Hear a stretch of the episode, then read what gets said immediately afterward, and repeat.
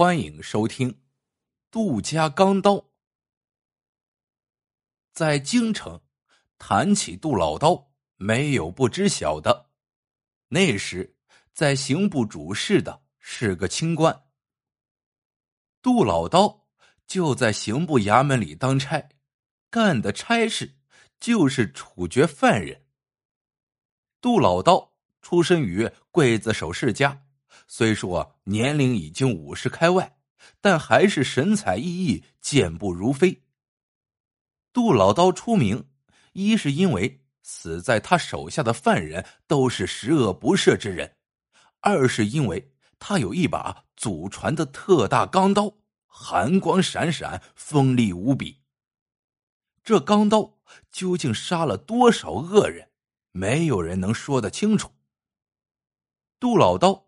有两个儿子，大儿子叫杜大虎，二儿子叫杜二虎。杜大虎虎背熊腰，力大无穷，是个接班的料，所以每次死刑，杜老道都要带上杜大虎到京郊的刑场去看杀人。一是为练他的胆，二是让他学习行刑的技艺。别看刽子手杀人是粗活。却也算是五行八作的手艺人。既然是手艺，就有行规，有诀窍。刽子手杀人不仅要胆大，还要心细。一刀咔嚓下去，犯人的头要像切菜似的干净利落。要是一刀杀不死犯人，就是犯了行业的忌讳。刽子手不仅要断臂自残示众，而且永生。不得再吃这碗饭。这一天，京城里又要处决一批犯人。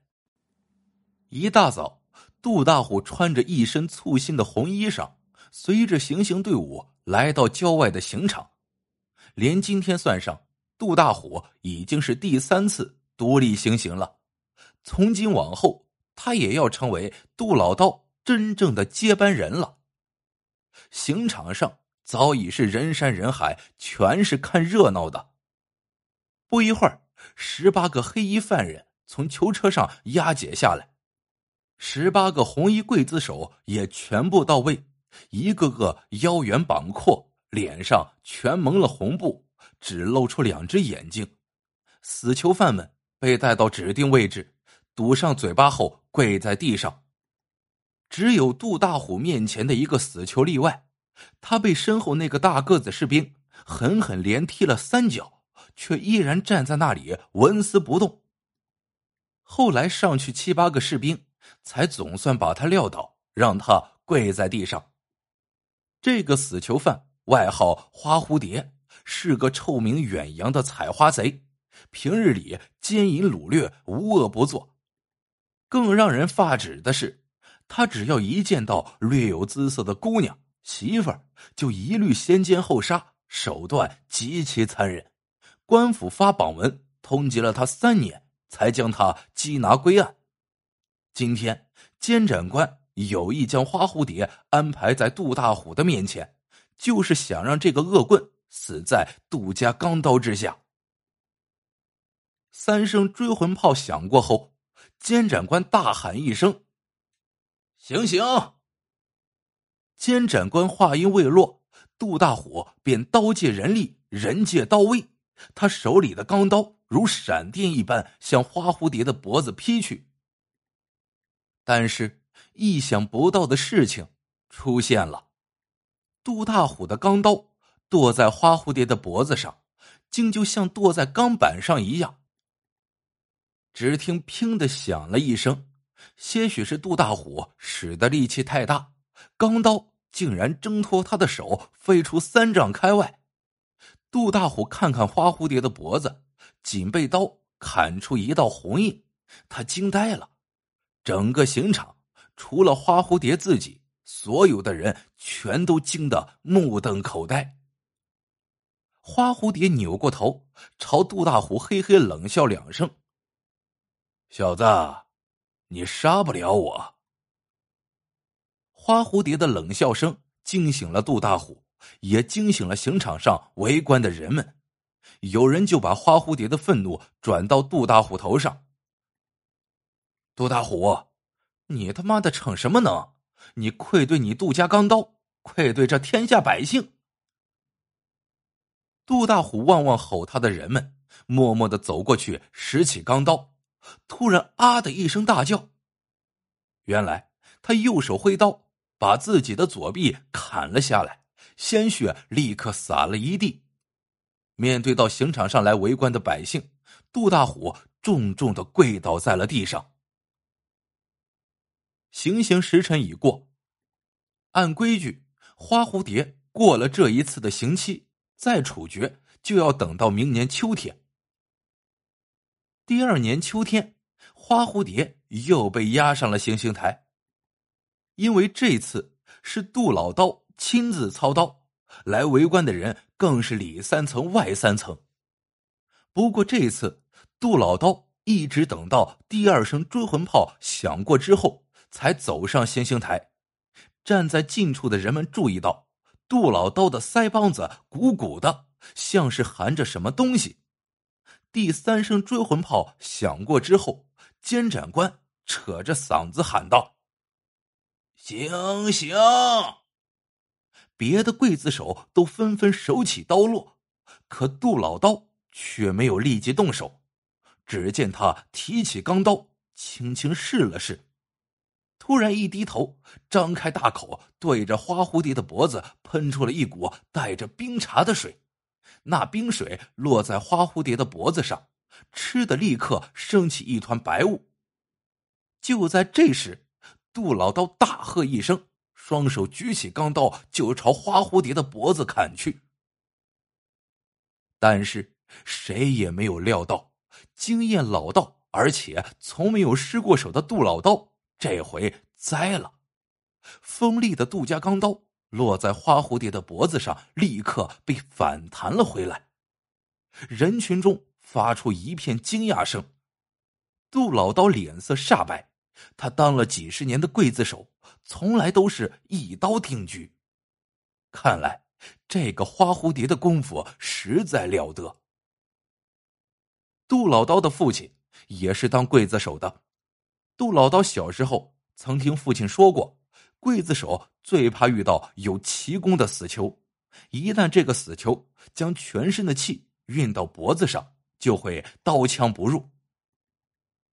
杜大虎上次失利，杜老刀就认定花蝴蝶身怀奇功，所以今天他特地的找来冰块，在第一声追魂炮响过之后，含了一些在口中，等行刑时。用冰水来破花蝴蝶的功夫，可没想到还是失利了。为了维护杜家刽子手世家的荣誉，杜老道一咬牙，举起钢刀，也砍下了自己的一条手臂。其实啊，杜老刀猜的没错，花蝴蝶确实有奇功护体，那是一位高人传给他的。去年行刑时操刀的是杜大虎，他逃过一劫。他料到今年行刑操刀的一定会是经验丰富的杜老刀，所以这一年来他在监狱里加紧练功，终于今天又逃过了一劫。花蝴蝶扭过头来，对杜老刀嘿嘿一阵冷笑：“哈哈哈，杜老刀，你这招如果在去年用上，我命早休矣。”可你怎么今年才来？哈哈哈！晚了。杜老刀实在忍不下这口气，沉着脸回到家里，跪在祖宗灵位前，哭喊着：“我愧对祖宗，我愧对杜家钢刀啊！”他悲凄的喊着，一头磕在地上，再抬头时已是血流满面。转眼到了第三年秋天，眼看着离执行刑期只有几天了。这时，杜二虎已长大成人，他走到娘身边，说道：“娘，为了爹和大哥，为了杜家钢刀，我要去请斩花蝴蝶。”杜老刀的妻子看着在祖宗灵位前长跪不起的丈夫和大儿子，拍拍二虎的肩膀说：“儿呀，你一定要对得起杜家钢刀。去吧，娘有事出门几天，你尽管去请斩花蝴蝶。”处决那天，花蝴蝶又一次被押上了行刑台。按规矩，今年如果还杀不死他，他就会被当场释放。那花蝴蝶连续逃过两劫，又在监狱里又练了一年功。他看到今天站在身后行刑的刽子手竟是个毛头小后生，便得意的哈哈大笑起来。花蝴蝶的笑声惹恼了在场所有人。杀死花蝴蝶，为民除害，这样的呼声浪起潮涌。三声追魂炮响过之后，监斩官大声喊道：“时辰已到，行刑！”整个刑场一片寂静。第三次受刑，花蝴蝶当然也不敢马虎大意，他早已将气运到了脖颈之上。那杜二虎呢，也早卯足了气力。他见花蝴蝶浑身肌肉抖动，脖子和脑袋通红，知道这小子又在运功。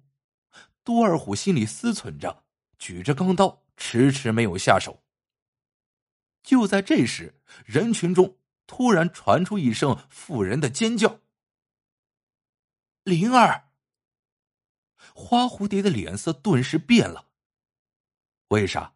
这是他娘的声音。